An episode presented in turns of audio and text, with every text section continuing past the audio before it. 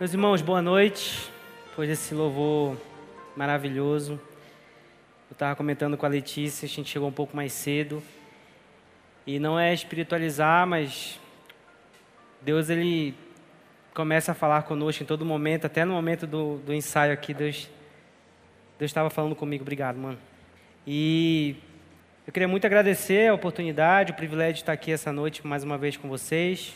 Nosso pastor Tiago, ele está tirou alguns dias de férias, né, esteja orando pela sua vida, pela sua família, né, a gente ama a vida deles e é muito importante que eles tenham esse momento de tranquilidade, de descanso e que eles possam ser abençoados, né, pela nossa vida, pela vida da igreja. E eu estou aqui hoje para servir, para a gente conversar um pouco a respeito de um tema muito especial, muito caro, que está no meu coração há um tempo, que é a respeito sobre felicidade. Né? A gente divulgou durante é, alguns dias, eu acho que ontem, a gente divulgou sobre o tema e isso pode ter gerado algumas perguntas. Né? O que, que a gente pode conversar a respeito desse tema? Ou qual a proposta da gente conseguir dialogar a respeito da definição, ou o que a palavra fala a respeito desse tema, ou o que Jesus tem a nos ensinar a respeito disso. Né? Porque trazendo uma breve introdução a respeito daquilo que a gente pode falar sobre essa palavra, ela pode gerar em nós vários conceitos e ideias a respeito daquilo que a gente cultivou no nosso coração durante toda a vida, né?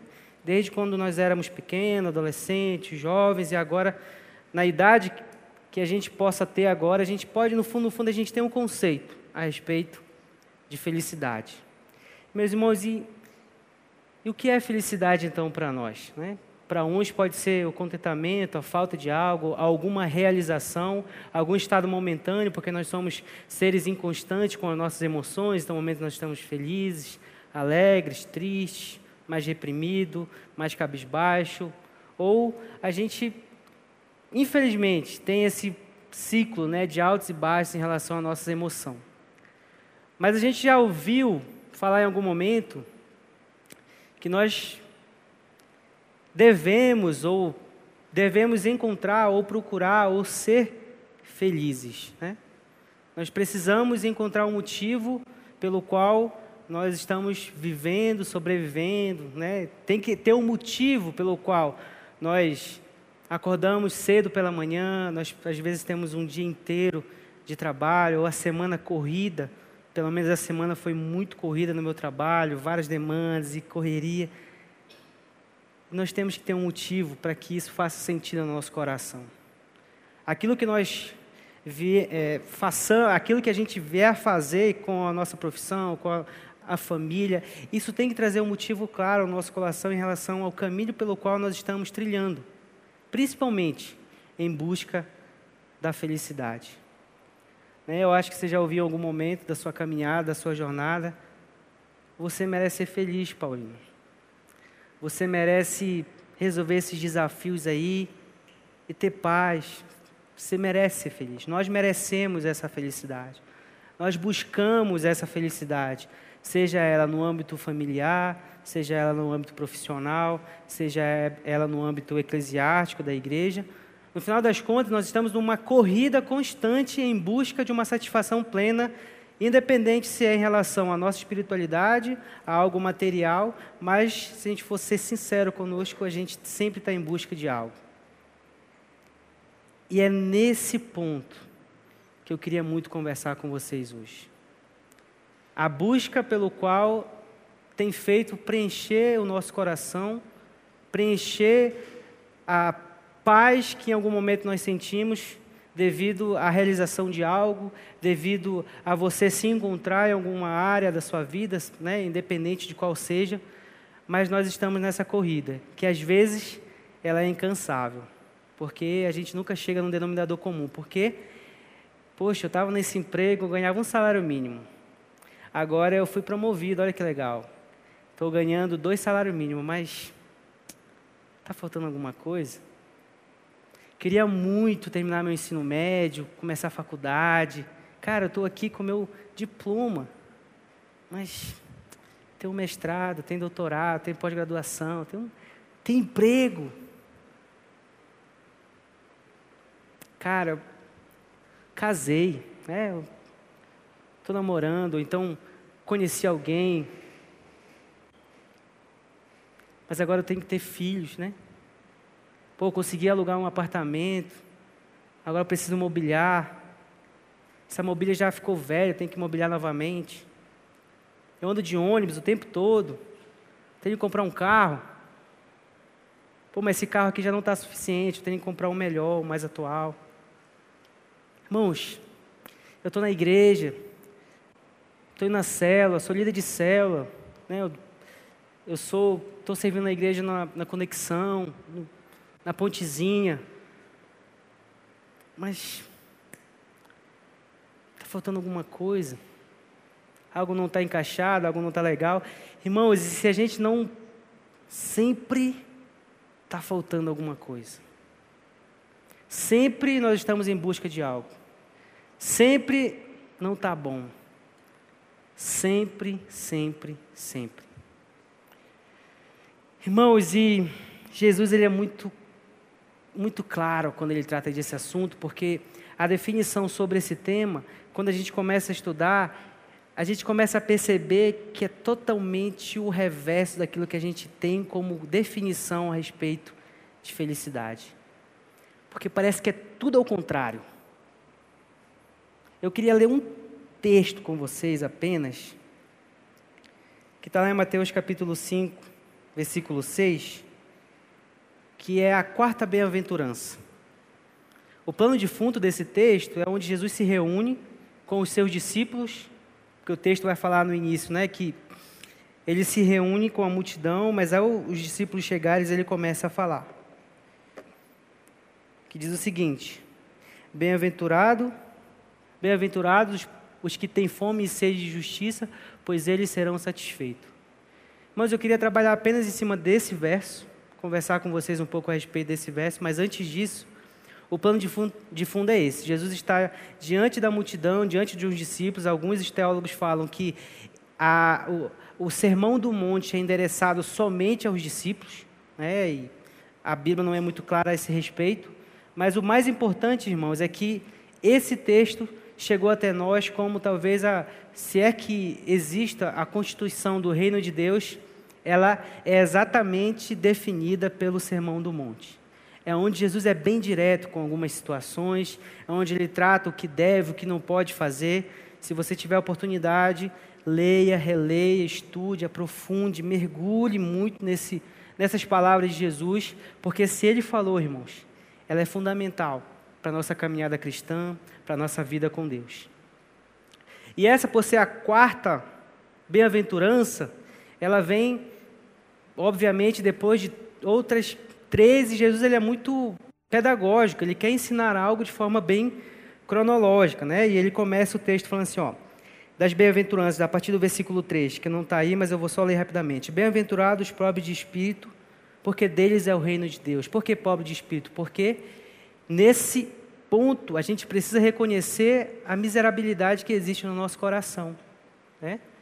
Se nunca ninguém te falou, eis a primeira vez, você sem Deus é um miserável. É uma pessoa que corre, infelizmente, atrás de uma de uma situação que vai preencher o vazio tão grande de Deus no seu coração. Nós somos essa pessoa sem Deus que é um miserável. Nós precisamos dele, né? E quando a gente compreende isso, cara, eu não sou nada. Apesar de que aí já consegue ir de encontro a muitos ensinamentos que a gente percebe é, nesse momento atual de, de, pastores, de teólogos, infelizmente, que, que começam a falar o contrário, né? Que você é o cara, que você é o centro de tudo, que você merece ser feliz, que você é muito amado. Mas, irmãos, se a gente não entender a naturalidade do nosso coração, algo no início, a podridão que existe no ser, no íntimo profundo do nosso coração, a gente não vai conseguir perceber quão grande é a graça de Deus, o quão grande é o amor de Deus, o amor de Cristo por, por cada um de nós. Então, por isso, que essa primeira bem-aventurança quer nos remeter à pobreza. Irmãos, você não é nada. Mas por causa do que Jesus fez, por causa do sacrifício vicário, ele concedeu acesso novamente ao, ao Pai Celestial. Então Jesus ele vem sendo o pé da bote e fala assim: ó, você é pobre, você precisa ser pobre de espírito, reconhecer que você não é nada e que precisa de um Deus tão grandioso e amoroso para que você possa ser alcançado. Segundo, bem-aventurados que choram, porque vocês serão consolados. Eu reconheço quem eu sou, eu reconheço a minha miserabilidade, eu reconheço que eu sou um miserável, por isso eu choro. Eu não só choro pelo meu pecado, por aquilo que habita em mim, como também choro pelo pecado que há no mundo pelas mazelas que acontecem na sociedade. Irmãos, sinceramente,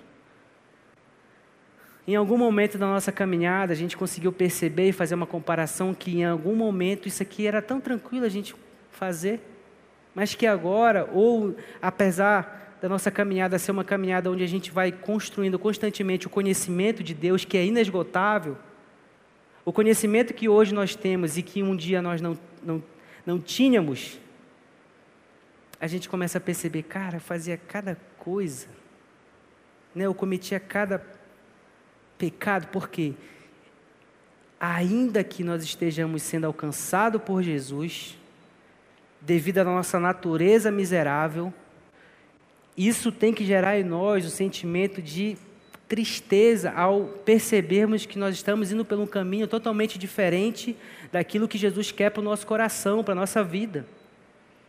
É por isso que a gente tem que chorar, irmãos. E qual foi a última vez que a gente chorou por causa das mazelas do nosso coração? Porque quando a gente chega nesse momento onde a gente reconhece aquilo que nós somos, que nós choramos pelos erros e, e falhas e tristeza que ainda habita no nosso coração, a gente começa a ser o próximo a próxima bem-aventurança, que é bem-aventurados os humildes, pois eles receberão a, terra por herança, receberão a terra por herança. Humildes e manso. Irmão, sabe quando alguém comete um erro e ela reconhece o erro em alguma situação familiar? Você percebe que naquele momento você pode fazer o que for que aquela pessoa talvez aceite? Nossa, eu errei. Pois é, você errou mesmo. Você pode brigar, você pode xingar, porque quando a pessoa reconhece que ela está errada, ela fica fragilizada. Nós, quando estamos numa situação de erro com uma pessoa, com um ente querido, com Deus, e nós reconhecemos isso, não um sentimento de culpa, mas de arrependimento, nós estamos frágil, nós estamos mansos, nós estamos humildes a reconhecer que há uma grandeza. Há alguém superior a nós que pode olhar com um olhar de misericórdia, amor e perdão. Irmãos, e chega o quarto, a quarta bem-aventurança, que eu queria muito conversar um pouco com vocês, que é eu entendi que eu sou podre e miserável, que eu mereço da graça de Deus para ser alcançado por Ele, que agora eu sou manso e bem-aventurados que têm fome e sede de justiça, pois serão satisfeitos. Irmão, e nesse aspecto, a gente, né, com certeza deve saber que, ou se você não sabe, bem-aventurados no seu significado real são felizes. Então, se alguém já te falou assim, ah, crente tem que ser perfeito na sua vida em tudo. A gente não sabe que é assim, né? A gente tem desafios, a gente tem problema, a gente chora. E às vezes o mundo quer nos ensinar totalmente ao contrário. Né? Até músicas, né? a arte, ou então as ideologias vêm ensinar que nós estamos trilhando por um caminho totalmente diferente do que. Cara, você está se reprimindo ali na igreja, deixando de fazer isso, aquilo que você gosta. Às vezes é por causa da igreja, nem por causa do nosso coração que ama o Senhor e queremos caminhar mais parecido com Ele. As pessoas não entendem. Mas qual está sendo a nossa resposta? Ou como está o nosso coração quando a gente escuta e fala assim: Jean, Sério que você vai sexta-feira na igreja, cara? Depois de uma semana tão cansativa. Vai para sua casa, você mora longe, cara. Assistir um, uma série com a sua esposa. Seu coração, será que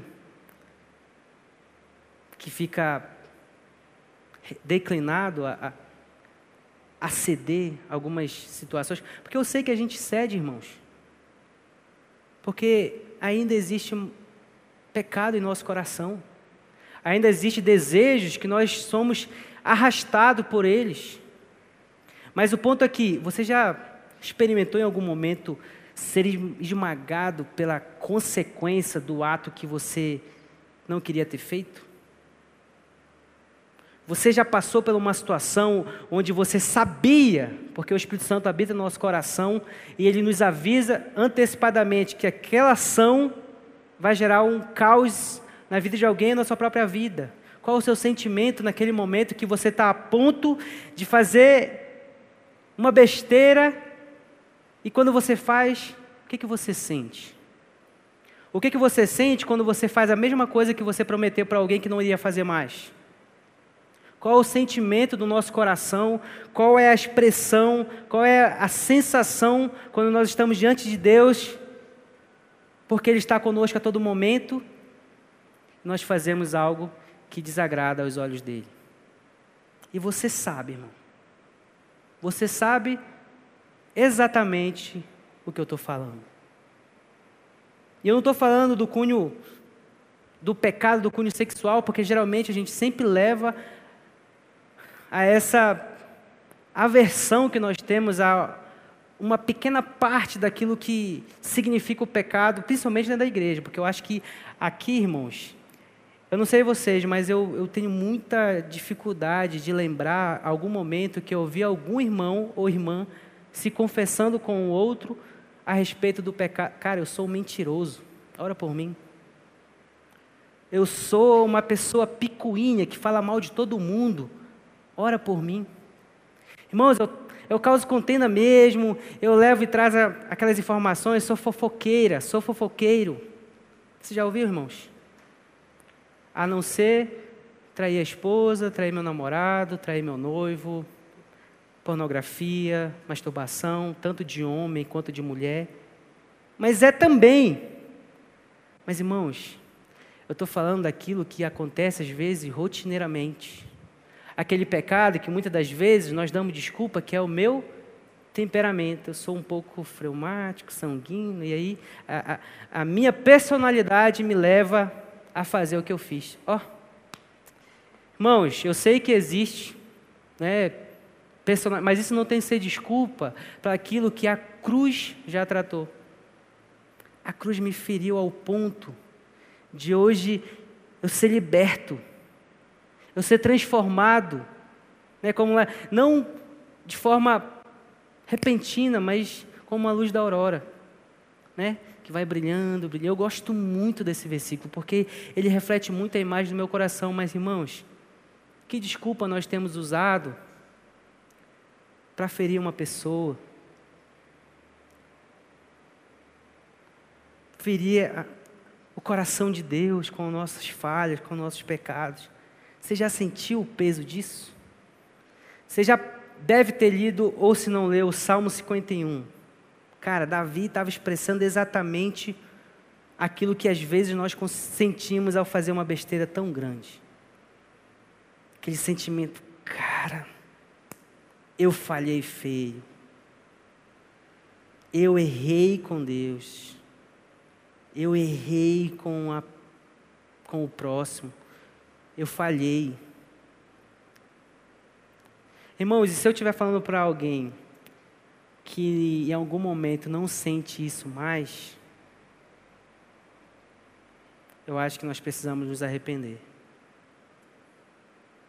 porque a gente se entregou à naturalidade do pecado do nosso coração.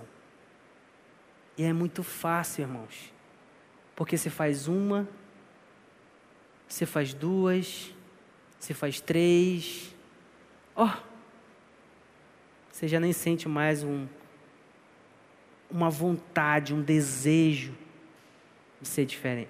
De ser diferente. Você já sentiu Ou você já desejou em algum momento que eu, que, eu queria, eu quero ser diferente? Isso já passou em algum momento no seu coração, na sua mente? Poxa, eu, eu queria tanto. Eu, poxa, Jesus, eu, de novo. Isso, esse sentimento, ele é ter fome e seja e sede de justiça. É o sentimento onde você se sente incomodado, com saudade, com vontade, com desejo, com fome e sede de ser justo. Esse é exatamente o desejo que o próprio Espírito Santo que habita em nós gera no nosso coração. Gera no mais profundo íntimo, por mais que nós estejamos sem força, é o que ele gera quando nós estamos em um momento onde nós estamos nos lambuzando ou até afundando no lamaçal de pecado. Ele quer nos arrastar e nos trazer de lá para pessoas justas. Ele nos dá essa fome. O problema é que quando nós estamos com essa fome e sede, nós somos muito fáceis a serem levados, a ser saciados por uma comida ou algo que não vai nos satisfazer. É o fast food da vida, aqui chama chips, né? Aquilo que você come momentaneamente, que não vai te trazer os nutrientes necessários, mas você está ali, satisfeito. Fisiologicamente, a sua fome passou, mas ela está ali, irmãos. Ao contrário desse exemplo, o que, que a gente faz? Nós alimentamos com sexo ilícito, pornografia, mentira. Qual outro pecado que você dá o nome aí que você faz? Seja com alguém que está do lado, ou a, a, com, conosco mesmo, quando a gente, ninguém está vendo. De que forma nós estamos saciando a nossa sede, sendo que nós deveríamos estar praticando as disciplinas espirituais? que, irmãos, é o caminho. É você procurar meditar na palavra de Deus. É você procurar encontrar pessoas que vão te incentivar a ser uma pessoa mais parecida com Jesus e não ao contrário. É você cultivar a sua relação com o Espírito Santo, com Deus, com Jesus. E você consegue fazer isso sozinho, irmãos? Não. Apóstolo Paulo, eu lembrei, nem estava no script aqui, ó. Apóstolo Paulo, em Romanos 7, deixa eu ver se eu acho aqui. 7, versículo 15 em diante, ele diz o seguinte, ó. Porque nem mesmo. É, 15 mesmo? Isso. Capítulo 7, versículo 15. Porque nem mesmo compreendo o meu próprio modo de agir, pois não faço o que prefiro, e sim o que detesto. Ora, se faço o que não quero e consinto com a lei o que é boa, neste caso, quem faz isso já não sou eu, mas o pecado que habita em mim. Porque eu sei que em mim, isto é, a minha carne, não habita bem nenhum, mas por querer o bem está em mim, não porém efetuá-lo. Porque não faço o bem que prefiro ou quero, mas o mal que eu não quero, eu acabo fazendo. Lá no final desse mesmo texto, mesmo capítulo 7, 24, diz: ó, Miserável homem que sou, Deus me livrará do corpo desta morte? Mas o apóstolo Paulo está feliz aqui? Miserável. Cara, e não tem a ver com quem é. Apóstolo Paulo, cara. Mas a forma como você consegue identificar a podridão que existe no nosso coração, porque o que eu queria muito fazer, eu não faço. Mas o que eu não quero, esse eu faço com vontade. Você consegue se identificar isso? Você consegue se identificar com o apóstolo Paulo na forma como você fala com a sua esposa, com o seu esposo, com o seu filho, com a sua filha, com a sua mãe, com o seu amigo, o seu pai, o seu trabalho, a forma como você age, você consegue identificar algumas atitudes que você consegue olhar e falar assim, cara, eu sou um miserável. Meu Deus, como é que eu consigo fazer isso? Como é que eu fiz isso? Oh Deus, tenha misericórdia. Irmãos, essa é a sede e a fome que o próprio Espírito Santo planta no nosso coração. E quando nós estamos nesse exato momento, Jesus olha e fala assim: Ó, você é feliz. Você não é feliz quando você está bem espiritual. É quando você está mal, irmãos, por dentro. Sentindo nojo do pecado e correndo para a cruz para tentar se limpar. É nesse momento que Jesus fala assim: ó, agora sim. Agora sim você é feliz. E não quando você realiza o seu sonho maravilhoso. Ou quando você consegue, cara, e não estou tirando mérito algum de, de trazer um momento de, de tranquilidade, alegria no nosso coração, na nossa vida, mas esse não tem que ser o norte. Esse não tem que ser o final, não tem que ser a busca única do nosso coração para que nós possamos aqui nessa terra ter algo que brilhe aos nossos olhos, sabe o que é?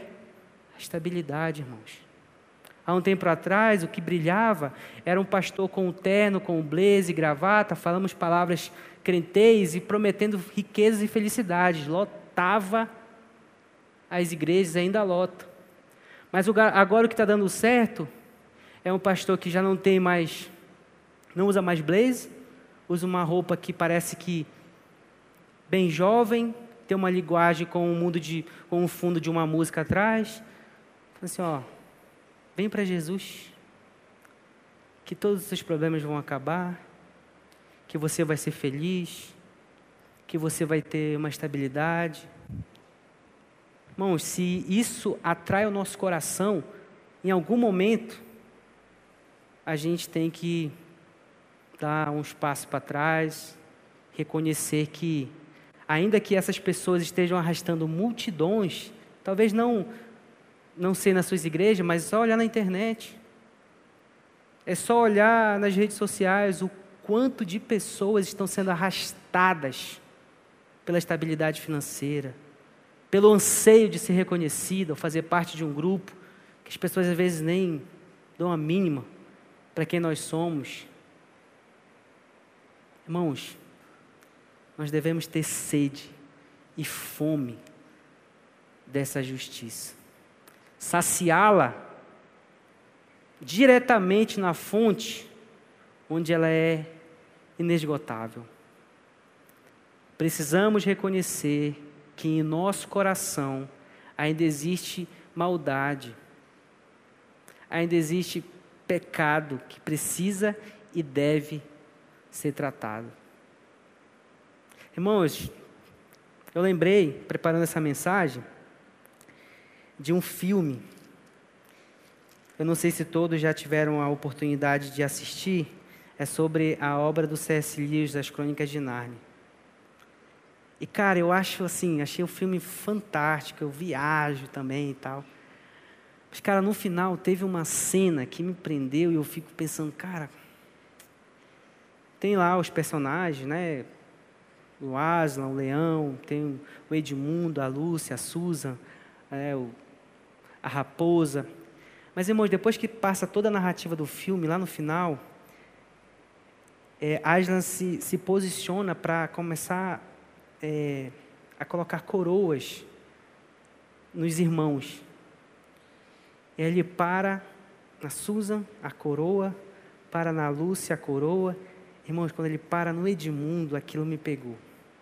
Porque o Edmundo, irmãos, ele era uma praga. Edmundo foi responsável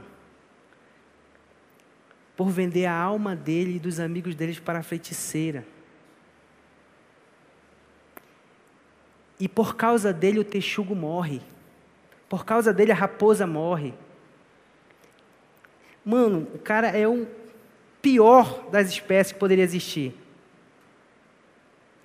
Aí quando a feiticeira quer cobrar a dívida, o que, que Aslan faz? Ele se dá, ele se vende, ele se entrega no lugar de Edmundo.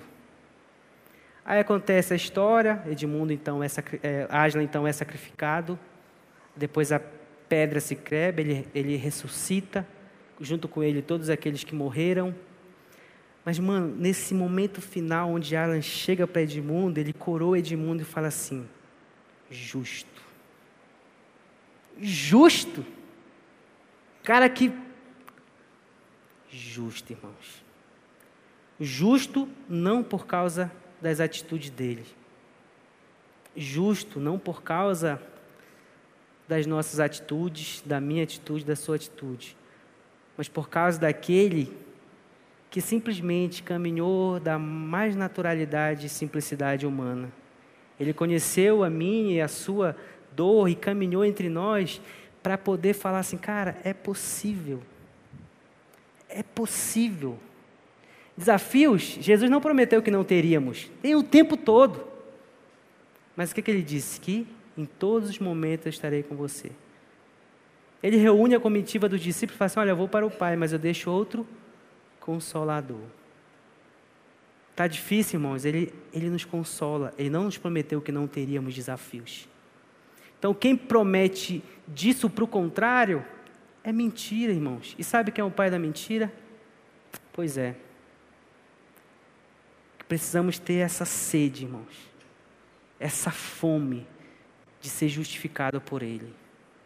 De termos a chance de olharmos para Ele e falar assim: olha, eu entendi, Jesus, que ao chorar pelas mazelas que existem no meu coração, eu sou feliz. E essa tem que ser a felicidade que possa nos arrastar. Eu sou feliz, Jesus, quando eu entendo que quando eu estou num momento de dificuldade, tristeza por causa do meu pecado, é aí que eu tenho que esbanjar a felicidade, porque eu sei que eu só estou assim porque o Senhor me encontrou. Porque se não formos encontrados por Ele, irmãos, nós não só nos entregamos ao pecado, como nós nos lambuzamos e nós nadamos de braçada e nos entregamos. É por isso que tem pessoas que hoje já só se deixam levar, já só deixa a vida levar, porque o pecado já não é nem ao contrário disso, onde a graça superabundou, o pecado está ali, ó Irmãos, e sinceramente, que nós podemos, possamos entender essa verdade. Diante disso, e falar sobre isso, eu separei três perguntas, irmãos, para que a gente possa conversar um pouco a respeito dessa felicidade. A primeira é: somos felizes na perspectiva de Jesus? E qual é essa perspectiva? Feliz é só ler as bem-aventuranças. E lá está todas, irmão. Você vai perceber como eu percebi, estou percebendo, que às vezes é totalmente ao contrário do sentido da felicidade real que existe no meu coração.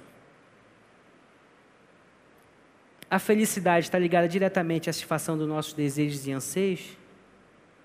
É um concurso que eu quero passar. Cara, eu passei. Ah! Será que é isso, irmãos? Será que aquele desejo assim, aquele sonho, porque, irmãos, Deus ele é soberano e pode fazer todas as coisas, mas eu ainda não vi nenhum irmão dar um testemunho e falar assim: olha, eu quero dar um testemunho aqui, gente. Eu fui rebaixado lá no meu emprego, vou ganhar muito menos, porque Deus quer que eu alcance um irmãozinho lá no almoxarifado, e Deus me mandou para lá. Eu ganhava 5, 7, 10 mil reais, agora estou ganhando um salário mínimo. E Deus pode fazer isso, irmãos. É a gente que não está nem aí para isso. Porque ele, o alto escalão do Egito, Deus pega Moisés, está de boa lá. Cara, você vai cuidar de cabra, você vai ser pastor de ovelha por um tempo, andar um tempão no deserto, comendo maná e sendo tratado como filho de Deus. Mas, irmãos, o nosso conceito de estabilidade ou de prosperidade ou de uma vida boa, não está ligado diretamente às coisas que tem, mas está ligado ao propósito de Deus para o nosso coração. Porque Deus pode tirar onde você está e colocar no lugar que você nunca imaginou, ganhando menos, trabalhando mais, porque Ele é soberano sobre a tua vida, porque nada pode acontecer com alguém que já está crucificado e morto com Ele. nós já estamos vivendo de forma soberana. Essa ideologia, essa polarização, nós já vencemos tudo isso, irmãos. E nós já sabemos como tudo vai acabar. E terceiro, podemos ser felizes no dia mal?